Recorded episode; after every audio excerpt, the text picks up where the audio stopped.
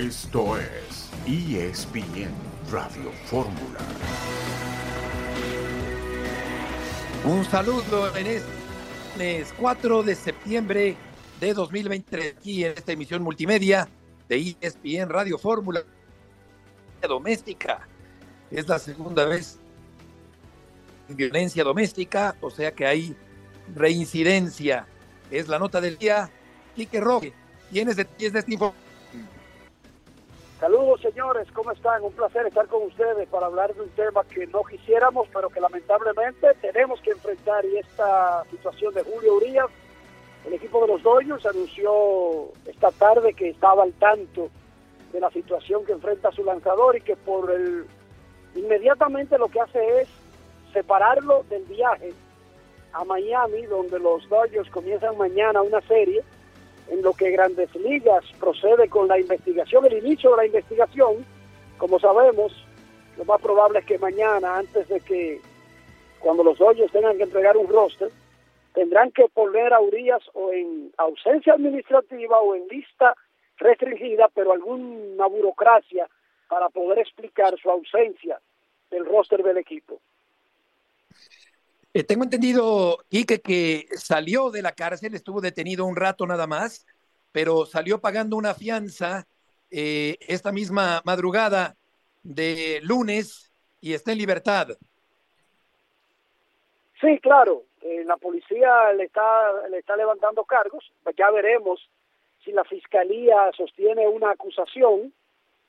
Momentáneamente está fuera, pagó una fianza, pero la acusación es por violencia doméstica, no es, eh, y esto es bueno que se sepa, que no es algo relacionado, por ejemplo, a manejar o por haber eh, cometido alguna falta que tenga que ver con eh, patrullas y carreteras, sino que es una acusación de, de violencia doméstica, por lo tanto, cuando se habla de violencia doméstica se desprende que la policía recibió alguna alguna queja o fue testigo de algún tipo de, queja de violencia intrafamiliar. ¿Qué cantidad de dinero pagó Urias, eh, Quique, para salir de esa detención momentánea? Se habla de una fianza de 50 mil dólares. Yo creo que eso es lo menos importante porque el hecho de que te den fianza habla de que no es algo como tan grave que tenga que seguir preso antes de ir ante un juez y demostrar que puede estar en la calle. Yo creo que dentro de lo malo y dentro de la situación que enfrenta Urias, desde el punto de vista legal, que te den una fianza inmediatamente al día siguiente, es un indicativo de que podría no necesariamente ser algo tan grave como uno se imagina al principio. Hola Enrique, oye. Claro, adelante Héctor. Es una, es en el caso de Julio Urias, ¿es una reincidencia, Enrique? Es una reincidencia. Ningún jugador, desde que existe el programa, de, se llama violencia doméstica y abuso, eh, se llama violencia doméstica, acoso sexual y abuso infantil, se llama la política completa. Bajo esos criterios, ningún jugador ha sido suspendido en más de una ocasión. 18 veces ha utilizado la oficina del comisionado la política para sancionar a un jugador. Urias fue sancionado en el 2019 con 20 partidos. Ahora mismo ya se puso en marcha una averiguación, una investigación de grandes ligas y él enfrenta la posibilidad de convertirse en el primer jugador que es sancionado en más de una ocasión. El hecho de ser reincidente, por supuesto, pone, eh, pone más grande su caso porque hay que recordar que la política le da al comisionado de grandes ligas poderes de determinar el tipo de sanción dependiendo de la falta. Quique, perdona interrumpirte, vamos a ir una pausa y volvemos contigo para que nos hagas favor de completar la información. Perfecto.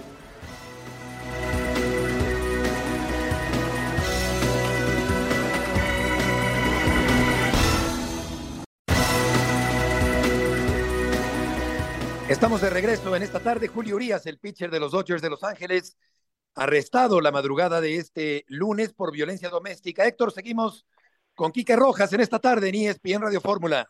Oye, Enrique, ya abierta la investigación en este caso, eh, él está por convertirse pronto en agente libre, ¿no? Sobre la mesa, para que la gente entienda, una investigación de grandes ligas es completamente aislada e independiente de una investigación pública, de la, de la, de la, de la ley, de, de, de una corte, de un sistema. Grandes Ligas incluso ha sancionado a jugadores que han salido libres de acusaciones en una corte.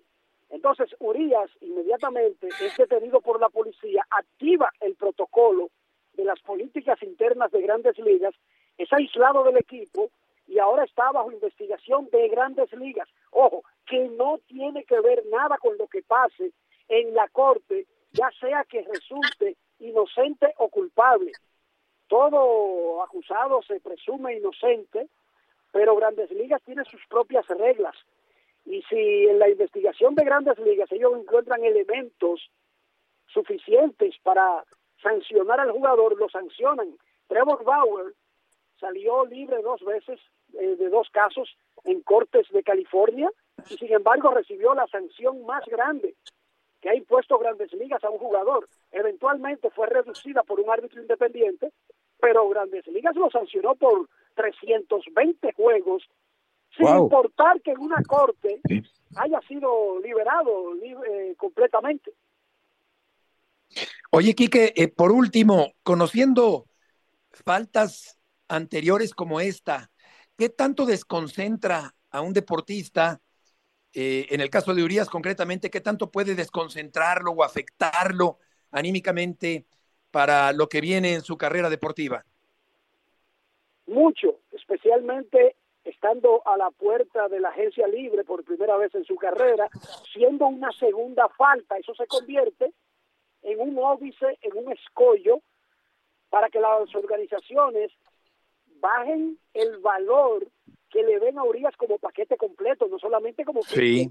sino como ciudadano, como miembro, porque hay que recordar que los equipos son una familia y hay otras personas que, que opinan, los otros jugadores, las familias de los otros jugadores, ¿cómo verían a un hombre que saliera, por ejemplo, sancionado por segunda vez por violencia intrafamiliar?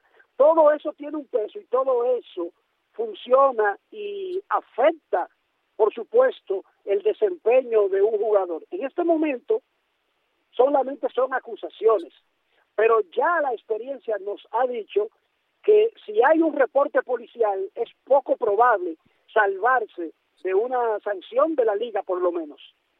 Claro. Quique, muchas gracias por la oportuna información. Gracias a ustedes. Buenas tardes. Porque pienso, Pietra, que, que sí, que el deportista, pues no, no sé qué tanto le afecte en su concentración en el montículo, en el caso de Urias, cuando por segunda vez comete esta falta de la violencia doméstica allá en California.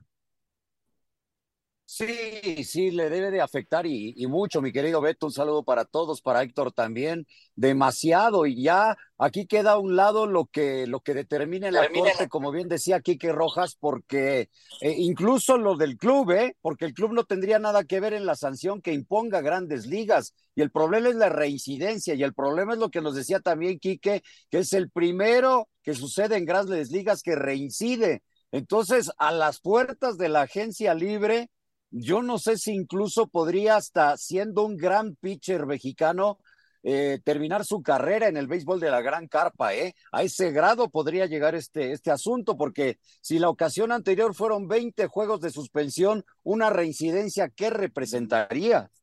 Totalmente, totalmente. Esa alerta que planteas es muy cierta. Jorge, estamos en este lunes 4 de septiembre de 2023. Tecatito Corona está llegando a Monterrey. Dos goles más de Santi Jiménez en Holanda. Sergio Ramos, jugador del Sevilla. Ya llegó, ya está aquí, el naturalizado de moda. Quiñones, la gran solución, según los dirigentes de los problemas del fútbol mexicano, convocado por Jaime Lozano a la selección mexicana. Ya circula en las redes sociales la foto de Quiñones con una camiseta de la selección mexicana. Santiago González cayó en dobles del abierto de Estados Unidos en 16 de final.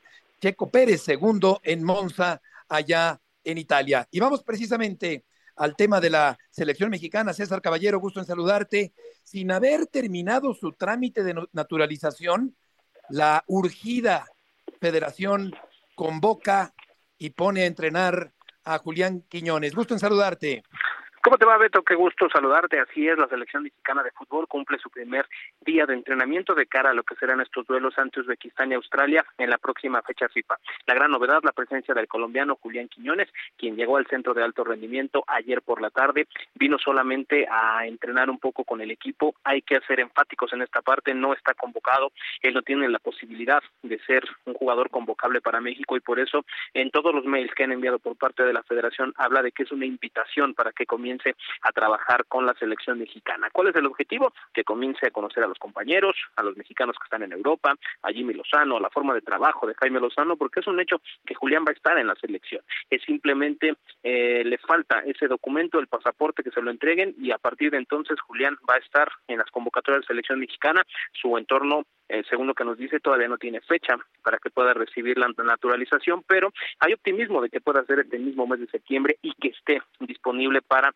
la próxima fecha FIFA del mes de octubre. Por supuesto, su presencia ha causado revuelo al interior del centro de alto rendimiento. Hoy estuvo en conferencia de prensa Kevin Álvarez, su compañero en el América, habló de lo que puede aportar Quiñones a esta selección mexicana y otros temas también con respecto a lo que es esta fecha FIFA. Si les parece, escuchemos reacciones de Kevin Álvarez, el lateral de la selección mexicana y del Club América.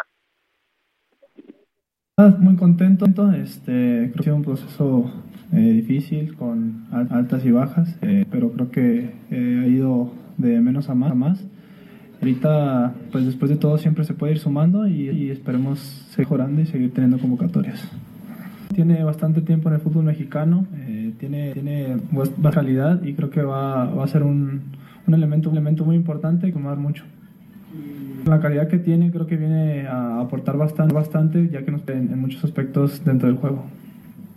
Bueno, hoy, hoy fue mi primer entrenamiento, yo lo conozco de la 23, eh, la verdad es que es un planteamiento muy bueno, claro, es distinto, más no ni, ni peor ni mejor, simplemente distinto y creo que va a ayudar bastante a la selección, ya que conoce muy bien el fútbol mexicano y eso suma bastante. Oye, César, una pregunta, primero te saludo con mucho gusto. Una pregunta, César, en el caso de Quiñones, ya para estos dos partidos que vienen, ya, ya no puede porque no le entregaron la carta de naturalización. ¿Sabes tú cuándo podría llegar este documento para que ya sea elegible y jugar con la selección mexicana, debutar con la selección mexicana? ¿Cómo estás, Héctor, querido? Qué gusto saludarte. Mira, ni siquiera el entorno de Quiñones tiene todavía la fecha eh, definida de cuándo va a recibir el pasaporte. Ellos están simplemente a la espera. Creen que puede ser, si no de un día a otro, sí ya muy cercano, el día en que le entreguen la carta de naturalización y que obtenga el pasaporte mexicano. Lo que ellos nos han dicho es que ellos están casi seguros de que va a salir en este mes de septiembre, porque ya desde hace un par de meses metieron todos los documentos necesarios, hizo los exámenes que hay que hacer para recibir la carta de naturalización y tienen muchísima confianza de que este documento va a salir en este mes y que podrá estar en la fecha FIFA del mes de octubre. Por eso también ha sido invitado a trabajar desde ahorita porque todo mundo eh, tiene la sensación de que de cualquier momento a otro va a salir la carta de naturalización y lo quieren tener ya lo más metido dentro del aro de selección mexicana y por eso está aquí y va a trabajar hasta el próximo jueves aquí en el centro de alto rendimiento. Yo creo que no debe de tardar más de un par de semanas y que Julián Quiñones tiene amplias posibilidades de estar en la fecha FIFA del mes de octubre, donde se va a enfrentar a Ghana y Alemania, rivales, por supuesto, eh, de primer plano internacional. Mi querido César, te, te, mando un abrazo con gusto. Oye, dos preguntitas rápidas. La primera, ¿tuviste información de cómo fue recibido Quiñones en la concentración? Y la segunda, ¿todos los, los, los que fueron convocados de afuera de Europa tienen que reportar acá en México? Hola Pietra, ¿cómo estás? Qué gusto saludarte, hermano. Mira, con el tema de Quiñones, lo que me han dicho es que cayó muy bien. Conoce a bastantes compañeros de su etapa en Tigres, de su etapa en Atlas, entonces por ese lado no hay tanto problema. Hace apenas unos minutos terminamos un mano a mano con Derek Sánchez, el mediocampista del conjunto de Pachuca, y nos decía que para ellos es un compañero más, es un mexicano más, que si no es por nacimiento, sí es un mexicano por convicción, y a partir de ahí se le va a dar el mejor trato posible y lo van a tratar como un compañero más. Incluso nos decía eh, que no tienen ningún problema en que Quiñones esté en la selección, porque al final de cuentas los mexicanos nos vemos donde se nos dé la, ya saben qué gana, Entonces, así lo ven al interior del equipo mexicano y lo han recibido de manera espectacular. Vamos a ver con la convivencia del día a día qué tanto se refuerza este vínculo o comienza a tambalearse. En el tema de los futbolistas europeos, sí, todos están para reportar aquí en el centro de alto rendimiento, ya solamente faltan cuatro, que son Guillermo Ochoa, que jugó el día de ayer, al igual que Johan Vázquez, Orbelín Pineda y Gerardo Arteaga, que son elementos que tuvieron partido este domingo y que van a estar reportando en las próximas horas. Yo creo que se va a reforzar el vínculo porque aquí somos muy hospitalarios y entreguistas, o sea que no va a haber problema con eso. César, muchas gracias por la información. Que tengan excelente tarde. Buenas tardes. Todavía no es mexicano. Me pregunto si es adecuado que se ponga la camiseta. A lo mejor es un detalle simbólico, pero ya se puso la camiseta sin ser todavía mexicano. Se le queman las habas a la Federación Mexicana de Fútbol a tal grado que sin haber terminado el trámite ya lo invitaron a entrenar con la selección mexicana de fútbol como si este fuera el remedio a los males de la selección mexicana. Pero mucho que comentar sobre este tema con Héctor y con Jorge en esta tarde. Vamos a seguir con este tema de Quiñones, seleccionado mexicano sin ser todavía mexicano, a la mexicana, al estilo mexicano, después del corte comercial.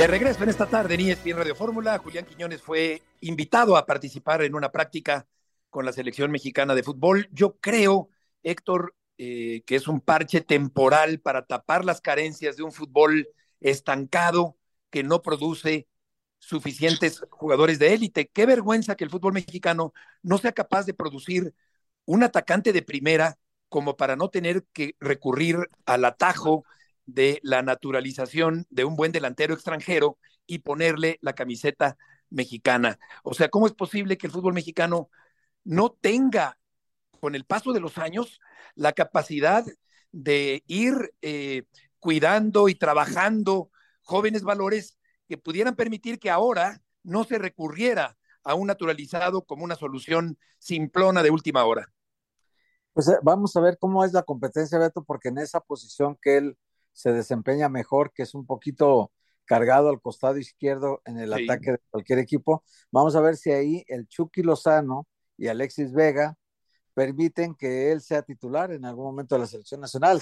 Yo creo que primero el Chucky, que ha sido titular mucho tiempo de la selección, pero también su presencia ya en los últimos meses o digamos un par de años ha sido muy discreta, yo diría que hasta de muy bajo nivel en la selección, eh, a ver si esa posición que él tenía ahorita como titular la pierde. Tanto así que Alexis Vega muchas veces le ha ganado la carrera, ¿no?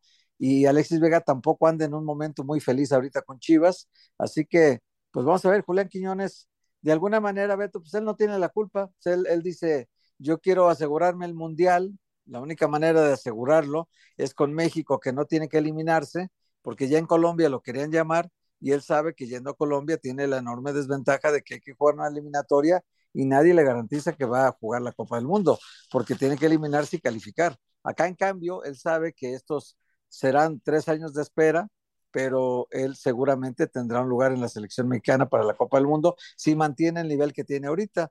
Eh, fue subcampeón de goleo el torneo pasado, hoy está segundo lugar en el goleo igual, así que él hace su parte, Beto hace su trabajo y creo que pues al menos ha, ha manifestado que prefiere México sobre Colombia para meter a la selección, pero yo creo que tiene mucho que ver con la garantía que hay que se llega al Mundial. Claro. Sí, Es que eso que dice Héctor es muy cierto, es una, una parte de la problemática importante, Jorge, porque eh, el naturalizado por lo general sabe que no va a jugar en la selección de su país de origen. Entonces, pues le conviene jugar con una selección en la que sabe que sí puede ser titular. ¿No escuchamos a Jorge? Sí, sí, aquí estoy, aquí estoy. Aquí estoy, mi querido Beto, perdón, se me cortó un poquito. Eh, sí, bueno, miren, eh, si, si, se corta, por ahí me avisan, pero, pero en la selección colombiana, eh, por el lado izquierdo, con Luis Díaz no va a jugar nunca, eso es un hecho, ¿no? Eh, yo creo que sí lo podrían convocar, no sería titular en la selección de Colombia. Me parece que la selección de México sí, porque incluso el Chucky Lozano puede jugar por el lado derecho, él lo puede hacer por el izquierdo y Santi Jiménez puede ser el eje de, de ataque en la selección eh, mexicana. Ahora, yo relaciono esta invitación hacia Quiñones con lo que sucedió con Cendejas, por eso tomo yo otra perspectiva. Con Cendejas lo hicieron hicieron a lo tonto, a la mexicana y al final de cuentas le quisieron entregar un, documento para que lo firmara afuera de una concentración de la América mediante un mensajero y así no se hacen las cosas. Ahora, por eso a mí me gustó esto de Quiñones, porque al final de cuentas no me agrada mucho que ya se haya puesto la verde, pero sí la invitación porque de alguna manera le están diciendo, eh, de una manera más formal, digamos, en cuanto tú tengas tu pasaporte y tu documento, vas a ser de selección mexicana. Ya lo otro está a discusión si nos gusta o no nos gusta, ¿no? Pero, pero la, invitación esta a mí no me desagradó tanto en relación a lo que sucedió aquella vez con Cendejas. Y yo agregaría, por último, Héctor, con respecto a este tema, también antes de escuchar a Jardiné y repasar la jornada del fútbol mexicano, yo siento que jugar con naturalizados además se contrapone a la supuesta intención de estimular la formación de futbolistas jóvenes, además de que los que han jugado con el Tri, los naturalizados que han jugado con la selección en los últimos años, no marcaron ni remotamente una diferencia. Pues, eh, salvo, digamos, el caso de, de Ciña, que el, maestro Antonio sí, sí creo que en el Mundial que fue, se hizo notar, anotó un gol en la Copa del Mundo, y se hizo notar en la selección. Eh, los demás, la participación ha sido muy discreta, Beto. La verdad que no han marcado como dices tú bien, una gran diferencia en relación a cualquier otro mexicano que hubiese tomado ese lugar, ¿no? Incluso en el caso del, del Guille Franco, dos mundiales lo llevaron de titular y dos mundiales terminó de suplente, es decir, es decir, no fue nada buena la participación del, del Guille Franco con la selección mexicana. Totalmente de acuerdo, que ahora está como comentarista para México. Si te digo que somos muy, muy agradecidos, a pesar de que aporten, no aporten mayor cosa a la selección mexicana, esto no ocurre en otros países. Esa es la verdad, no ocurre en Argentina, no ocurre en España. Pero sí ocurre, pero sí ocurre en Alemania, sí ocurre en Italia, por ejemplo, ¿no? El máximo anotador de la historia de las Copas del Mundo, Klose es, polaco y lo con la selección alemana. Eh, Pasión, determinación y constancia es lo que te hace campeón y mantiene tu actitud de ride or die baby. eBay Motors tiene lo que necesitas para darle mantenimiento a tu vehículo y para llegar hasta el rendimiento máximo desde sobrealimentadores, sistemas de sonido, tubos de escape, luces LED y más. Si buscas velocidad, potencia o estilo, lo encontrarás todo en eBay Motors. Con más de 122 millones de piezas, siempre encontrarás justo lo que buscas. Y con Guaranteed Fit de eBay, tienes la garantía de que tu pieza quede perfectamente a la primera o se te devuelve tu dinero. Porque con eBay Motors, quemas llantas y no tu dinero con las piezas que buscas, a los precios que quieres. Tu auto se convertirá en el MVP que te dará el triunfo. eBay Motors. ebaymotors.com. Solo para artículos elegibles se aplican restricciones. Ahora, yo te, yo te preguntaría, Beto, y le preguntaría también a Héctor, ¿cómo está ahorita Quiñones, cómo está jugando, que a mí se me hace un verdadero león en la cancha? ¿No le, ¿Él sí le podría hacer diferencia eh, ahorita mismo a la selección mexicana? Puede ser que sí, puede ser que sí. Eh, porque claro que sí, es un jugador. Es que nadie le quita lo buen jugador, ¿no? Exacto, sí, yo creo que ahorita tendría que preocuparse el Chucky viniendo de, Europa, tiene que preocuparse por recuperar el lugar, porque si hoy le das la camisa titular al que mejor esté en este momento, seguramente Quiñones les gana la carrera a los dos, ¿eh? tanto al Chucky Lozano como a Alexis, Alexis Vega pero por supuesto que se las gana en este momento. Y sabes, sí, estoy de acuerdo con Beto en que es una es un maquillaje, pues, no revela realmente el nivel del futbolista mexicano. Yo pienso lo mismo, yo pienso lo mismo. Y, lo peor es que si le preguntan al Chucky, en, lugar de que el Chucky diga, no, yo voy a pelear por mi puesto, te puedo asegurar que diría, no, pues claro que también es mexicano, como nosotros, bienvenido, Julián, que te vaya muy bien. En vez de sacar la casta él o Vega, que son los que menciona Héctor, que juegan por ese lado y que tendrían que sacar la casta y decir, no, ese lugar me pertenece, pero no, son, somos, te digo que muy, nos ponemos de tapete, eso nos gusta mucho a los mexicanos.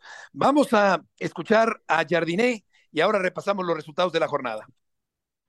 No, sinceramente no.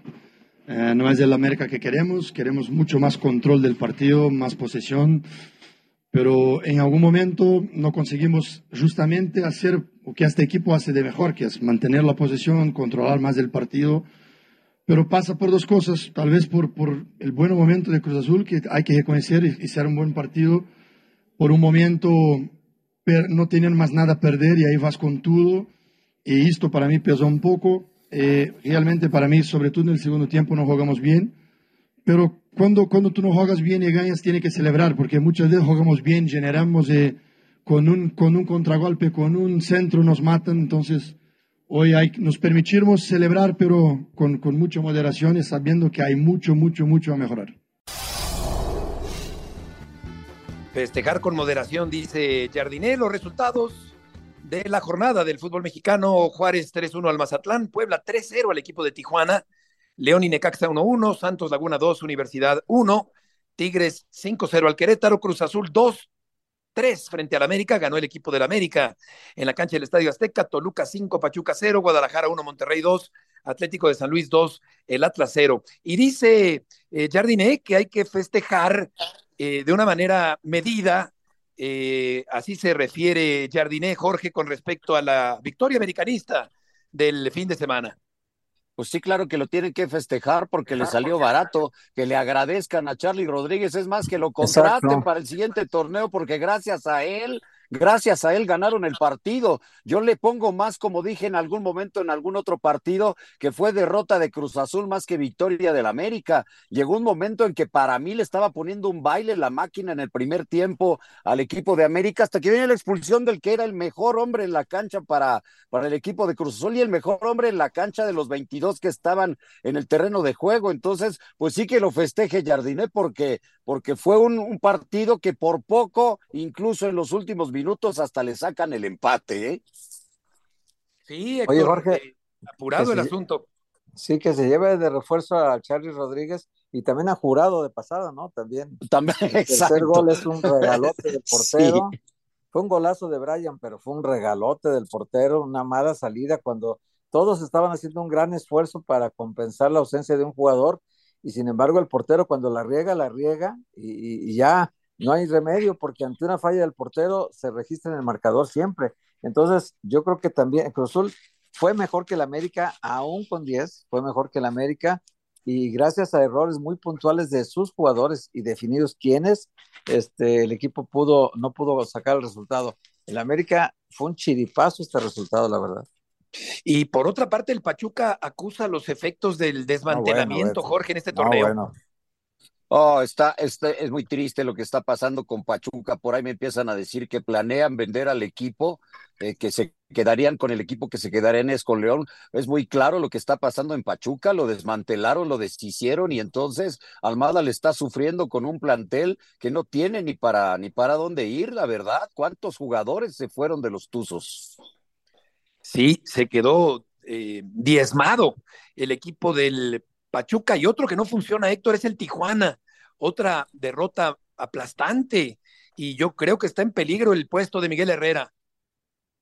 Desde el torneo pasado no le ha ido bien, Beto. El torneo pasado llegó Herrera a enderezar la situación y no enderezó. Y ahora este torneo arrancando de cero, después de que corrió a muchos jugadores, acuérdate que dijo que algunos estaban becados ahí, y, corrió a muchos jugadores y ni aún así el equipo endereza. Yo creo que la situación es, es muy precaria igual que al Querétaro, que también le hacen cinco esta semana, eh, pero lo de Pachuca sí es, es, hace menos de un año fue campeón, menos de un año, en el torneo Apertura 2022, y, y, de los 11 que fueron titulares, Beto, en la final quedan dos, eh, Cabral y Eric Sánchez. No puedes desmantelar un equipo en un año de esta manera. No lo puedes hacer porque te expones a eso. Yo entiendo que la afición en Pachuca no responde, Beto, que tiene muy malas entradas, pero pues digo, no es para desmantelar el equipo. Sí, le, está pasando factura esa circunstancia al equipo Tuzo en este torneo. Escucharemos a Paunovic al volver en ESPN Radio Fórmula.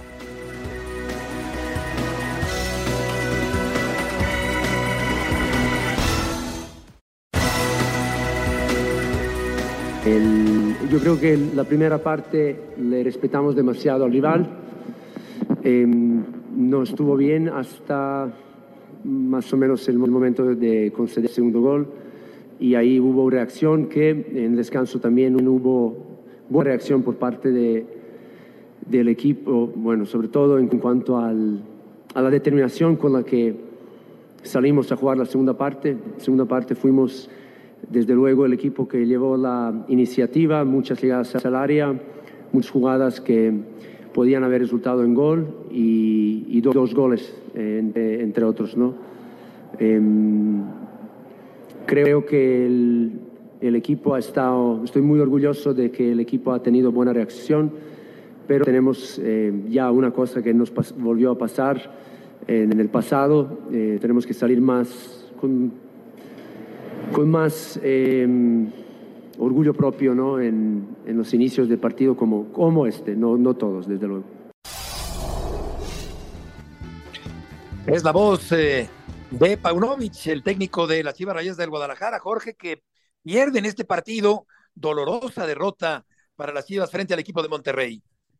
Sí, tiene toda la razón de la primera parte, respetaron mucho al rival. Eso de decir orgullo propio, pues sí le está tirando directo a los jugadores que no fueron lo que, lo que se esperaba de ellos en el arranque de partido. Si bien después, en el segundo tiempo, la cosa cambia porque el mismo Paunovic se da cuenta que la formación no era la correcta y entonces de alguna manera corrige poniendo a Brígido, poniendo en su lugar a, al Piojo Alvarado y le da la, la oportunidad incluso de empatar el partido. Yo, este software eh, que, que, yo creía en él, ya estoy hasta dudando porque en ningún momento he visto el software. Eh, la, la, imagen que nos presenta la televisión es creada por la televisión, no es una imagen de tecnología como sucede, por ejemplo, con el fútbol de Italia. Y a mí que no me vengan para ahí, para mí esa jugada no era de fuera de lugar. No estoy hablando si merecía o no el Guadalajara ganar el partido, pero en el segundo tiempo lo buscó y esa jugada para mí era un gol válido y luego la otra que saca Andrada es fenomenal porque era iba a ser un golazo. Entonces, de alguna forma en el segundo tiempo influye el arbitraje y el mismo portero Andrada para que no se diera otro resultado. Que Andrada es eh, desconcertante de altibajos, a veces errores garrafales y de pronto grandes intervenciones del portero sudamericano del equipo de Monterrey. Tecatito Corona a punto de aterrizar en Monterrey para enrolarse con Rayados en el retorno del Tecatito al fútbol mexicano. Oscar Gallardo, gusto en saludarte. ¿Cómo estás, Heriberto? Fuerte abrazo, amigos de ESPN Radio Fórmula.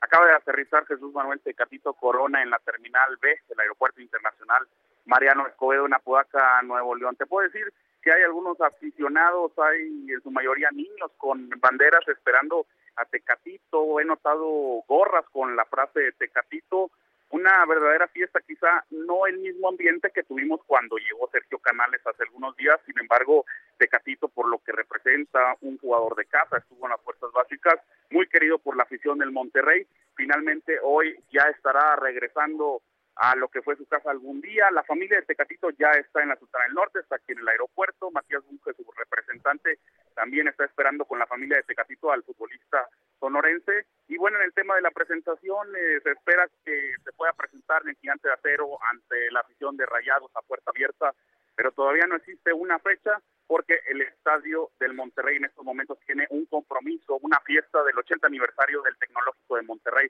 por eso todavía no existe una fecha fija para la presentación de Tecatito. Hola, ¿cómo estás, Oscar? Te saludo con mucho gusto. Oye, pero para jugar su partido, eh, aprovechando que ahorita hay fecha FIFA, ¿sí estará listo para la jornada 8 contra el León en casa, ante su afición? ¿Sí debutaría ese día Tecatito? ¿Cómo estás, Héctor? Qué gusto me da saludarte. Seguramente he platicado con gente del Club de Fútbol Monterrey, me han comentado que las pruebas físicas y médicas de Catito las aprobó en Sevilla, España. La gente de Rayados pidió que estas pruebas se realizaran en su antiguo club, en las oficinas de médicas del Sevilla, las pasó sin ningún problema. Ya será situación de que Fernando El Tano Ortiz lo pueda observar personalmente. El Tano ya platicó con Tecatito por videollamada y ya le dejó en claro que lo necesitan lo más pronto posible. También Tecatito ya levantó la mano para estar disponible cuando regrese la actividad tras la fecha FIFA. Sí, eh, el extremo derecho que tanto revuelo causó en un principio en Europa, desde luego antes con el equipo de Monterrey, eh, está de regreso y efectivamente es de Sonora, como bien apuntas, eh, Oscar es de, de, Hermosillo, de Hermosillo, Sonora. ¿Y por cuánto tiempo eh, firmará ya oficialmente el contrato, digamos, para permanecer en Monterrey? Finalmente serán cuatro años, Heriberto. Se había manejado la posibilidad de tres años con la opción de extender un cuarto año. Sin embargo, nos han comentado que este cuarto año se renovaría de manera automática, es decir, por los próximos cuatro años Jesús Manuel Corona estará ligado con el Club de Fútbol Monterrey, pero la intención, al menos de lo que me he enterado, es que la directiva le gustaría que cuando termine este contrato eh, puedan existir pláticas porque Tecatito también ya tiene algunas semanas desde que le dio el cielo Monterrey y le gustaría pues quedarse por mucho tiempo más en la Sultana del Norte. Oye, ¿y en Monterrey se tiene la idea de que todavía puede aportar mucho o de que ya viene a la baja en su carrera? No, todavía la idea es que pueda eh, rendir como estuvo con el tema del rendimiento en Europa quizá.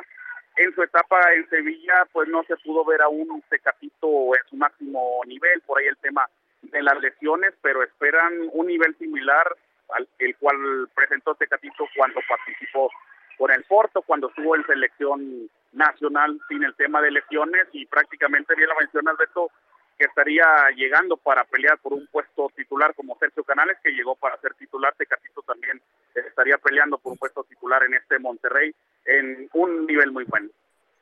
Sí, que Canales lo está haciendo bien en su presencia reciente en el fútbol mexicano. Gracias, Oscar, por la información. Gracias, Heriberto. Fuerte abrazo para todos. Buenas tardes. ¿Te lo imaginas, Héctor, como titular en Monterrey, al Tecatito? Sí, por supuesto, Beto viene como una figura. Yo, yo hasta te diría que es una de las contrataciones más importantes de la liga, Sergio Canales también incluido, pero realmente es una muy buena contratación para el mercado mexicano, Beto, si está bien, si no le afectan otra vez las lesiones que ha tenido constantemente, pues puede ser uno de los animadores de la liga. Una liga que además, Beto, necesita cada vez más figuras porque la MLS nos está llevando de calle y no nos damos ni cuenta, Beto. El fenómeno Messi en Estados Unidos está impactando durísimo en el, en el gusto de la gente por el fútbol, está llamando incluso a norteamericanos que normalmente el soccer le hacían el fuchi, hoy están ya muy metidos con, con la liga, con la MLS, y, se está notando mucho en las asistencias. Entonces, aquí en México hay que meter más figuras, hay que traer gente de otros países que, que venga a sacudir la liga, porque es una liga bastante, bastante mediocrita a veces, Beto, que uno ve partidos de los nueve de cada semana, siete están como para llorar, Beto. Imagínate los de la liga de expansión. No, bueno, ya no hablamos, ya no hablamos de esos. Oye, eh, Jorge, eh, pues eh, Dice, dice John, retomando lo que comenta Héctor Sotcliffe, que, que como, como el videojuego ese de Pac-Man dice que se está comiendo la MLS a la Liga Mexicana. En varias cosas sí, en varias cosas sí. Yo estoy de acuerdo con lo que dice Héctor, que tienen que venir más figuras acá pero como la de la de Canales, o sea, me refiero a extranjeros porque eh, regresar a nuestras figuras que están allá, es que yo, yo me quedo pensando del Tecate Corona, ¿no? El Tecatito Corona viene muy bien acá a Monterrey y luego nos estamos quejando porque no tenemos jugadores en Europa. Y, y el nivel de Corona, caramba, si Pizarro está jugando en Atenas, no podría el Tecate Corona jugar en la misma Liga de España en otro equipo, regresar a Holanda, eh, una cosa así. Es lo que a mí no me gusta. Sí que vengan muchas figuras a reforzar nuestra liga, pero que no regresen a los pocos que tenemos allá. Sí, oye, hasta el príncipe Harry estuvo eh, en el partido del, del Inter de Miami. Estuvo, ¿Sabes quién estuvo? DiCaprio. ¿Y sabes quién estuvo también presente? Y de ahí se fue a su casa y ocurrió lo que ocurrió de la, violencia doméstica. Julio Urias. Julio Urias. Fue al Ah, partido Luego fue a su casa y en su casa ocurrió algo que todavía no sabemos bien qué pasó y por eso lo detuvieron esta madrugada, Héctor. ¿No se le Sí, no, pasarían no, las bueno. chelas? Quién sabe, ser. pero estu- estuvo, estuvo Tom Holland, estuvo Leonardo DiCaprio, Elena Gómez. James, James Harden de la NBA, estuvo Sí. Selena Gómez, estuvo Will, Will Ferrell, que es el, el dueño de Los Ángeles. Sí, sí, es dueño estuvo LA. Ajá. Selena, Selena Gómez, Brendan Hunt, LeBron James, Beto, o sea, el, el príncipe Sí, Harry, Nada más. su, su esposa Meghan Markle. No, no, no, es que puras celebridades estuvieron en el partido y aquí tengo yo la lista de todas las celebridades que Owen Wilson, el actor también, todas las celebridades que tenían que apartarles un lugar especial a ellos porque hay una especie de, de palcos al nivel de cancha, Beto, que ven a los jugadores aquí luego, luego. Ahí, ahí acomodaron a todas estas celebridades. Es que Había, yo vi, yo vi dos suceso. lugares, yo vi dos lugares vacíos, faltaron Huerta y Murrieta. Ah, nada más. Y No fuimos requeridos, caray. Qué mala onda.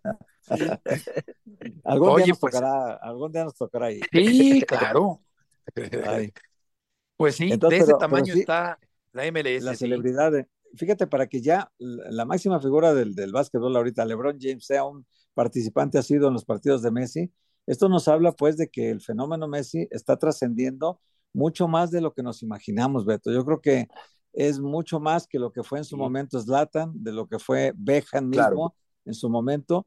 Esto de Messi es, es, es otra dimensión, la verdad. Lo que está cobrando de interés en la gente es increíble. Totalmente de acuerdo. Un, un gran acierto deportivo y comercial en Estados Unidos. Eh, los capitanes de la selección española han emitido un comunicado diciendo que Rubiales, el eh, presidente todavía de la Federación Española, eh, no ha estado a la altura. Vamos a ver qué pasa esta semana con este asunto tan peliagudo y tan desagradable que tiene que ver con Jenny Hermoso, jugadora del Pachuca. Sergio Ramos ya es jugador del Sevilla. Neymar dijo en entrevista con O Globo que vivió un infierno junto a Lionel Messi en su etapa en el Paris Saint-Germain. Messi se mantiene invicto con el Inter de Miami. En este partido que estamos comentando fue a ganarle al equipo de Vela, al equipo de Los Ángeles, con esta presencia de grandes estrellas allá en Estados Unidos. Eh, por lo que toca al NFL, Joe Burrow y Cooper Cup de los Rams en duda para la jornada inaugural de la NFL. Lituania derrota 110 a 104 a Estados Unidos en el Campeonato Mundial de Básquetbol. Laura Galván llegó en segundo lugar en los 3.000 metros dentro de la Diamond League. Y ya platicamos que Santi González cayó en 16 avos del abierto de Estados Unidos, el doblista mexicano. Pero vamos a ir con Alex Pombo para que nos platique sobre la actuación de Checo en Monza, allá en Italia. Alex, gusto en saludarte. ¿Qué tal? ¿Cómo están? Un gusto saludarles y bueno, parece que las vacaciones le asentaron bien a Checo porque pues trabajó bien allá en, en Monza, vuelve a subir al podio, un segundo lugar, se separa de Fernando Alonso en lo que es la pelea del campeonato eh, por el segundo lugar y pues al final Alonso pues puede perder también ese tercero ahí con Hamilton. Una carrera difícil para Checo eh, donde tuvo que venir de atrás, tuvo que pelear fuerte con los Ferrari que siempre son rápidos en Monza y por el otro lado, pues sabemos que Max Verstappen, como él dijo, me divertí nada más para ganar su décima carrera consecutiva. Sí, 10 victorias consecutivas. ¿Qué, ¿Qué tan atractivo es un serial donde un piloto, solo uno, domina plenamente el escenario? Pues mira, la verdad es que no mucho, hay que decirlo honestamente. Eh, yo lo he platicado en otras plataformas que tenemos de, de ESPN y Mira, aquí lo que nosotros tenemos que ver en un momento determinado, que estamos presenciando historia.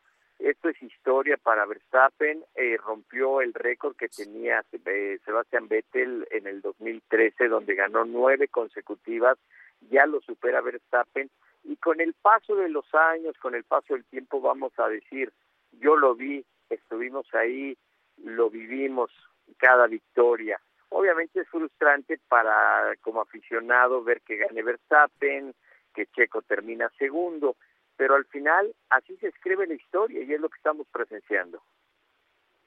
Sí, una hegemonía impresionante por parte de Verstappen, pero por otra parte, pues yo creo que gana eh, cada fin de semana en, credibilidad y en posicionamiento checo. Eh, eh, no sé si, si coincidas con esa eh, apreciación. Alex, tú que eres el, el experto. Sí, totalmente, totalmente. Y sobre todo, Checo, aquí lo más importante es que sabemos, aunque él quiso pelear el campeonato a principio de año, todo está enfocado a Verstappen. Y el equipo Red Bull ahorita está muy contento con todo lo que está sucediendo. Verstappen prácticamente tiene el título en la bolsa, tiene el título de constructores, Verstappen está contento, Checo ya está contento, está segundo en el campeonato y es lo mejor, tienen el 1-2 y han dominado de manera impresionante. Entonces al final creo que para Checo es un gran resultado y lo he dicho en otras ocasiones. Creo que va a faltar tiempo para que tengamos otro piloto mexicano en Fórmula 1, por eso hay que disfrutar lo que está haciendo Checo Pérez. ¿Ya es el mejor piloto mexicano de Fórmula 1 de la historia? Mira, definitivamente en estadística sí. Eh, es siempre difícil comparar, ¿no? Es como que eh, a lo mejor viéndonos al fútbol con, con Pelé, con algunos que en su momento eh, es difícil compararlo y mira, obviamente ya la cantidad, 250 grandes premios para Checo, pero para mí un factor que es muy importante es la seguridad.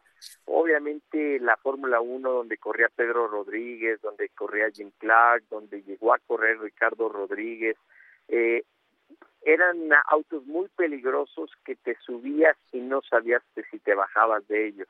Eran unas bombas de tiempo. Ahora las pistas son muy seguras, los autos son muy seguros. Entonces eso como piloto te marca una diferencia. En estadísticas, eh, creo que sí hay que decirlo, ha sido eh, es el mejor piloto mexicano. Hola Alex, qué gusto saludarte. Oye Alex, ¿y la carrera de ayer en Monza fue la mejor carrera de esta temporada para Checo? Mira, yo creo que yo creo que no, eh, eh, porque al final eh, se siente un poco más cómodo con el auto, tuvo que trabajar, fue un buen duelo obviamente con con con Carlos Sainz y con Charles Leclerc, tuvo que venir de atrás, pero yo creo que ha tenido otras carreras mejores, a lo mejor los resultados no se le han dado, pero la pondría como una una de las mejores de la temporada eh, trabajó bien, Checo, no cometieron errores, pero fíjate que yo analizaba eso y lo hemos platicado aquí con todos ustedes, cómo le falla a Checo la clasificación, si lograra mejorar, pero es su estilo, si lograra mejorar esa clasificación, yo creo que podría pelear un poco más por esa victoria.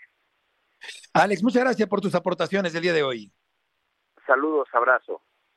Buenas tardes, Alcaraz, Rublev y Djokovic avanzaron a cuartos de final en el abierto de los Estados Unidos, mientras que la gran sorpresa ha sido la eliminación de Sviantek, la polaca, la número uno, quedó fuera ya del abierto de los Estados Unidos. Gracias por acompañarnos en este arranque de semana.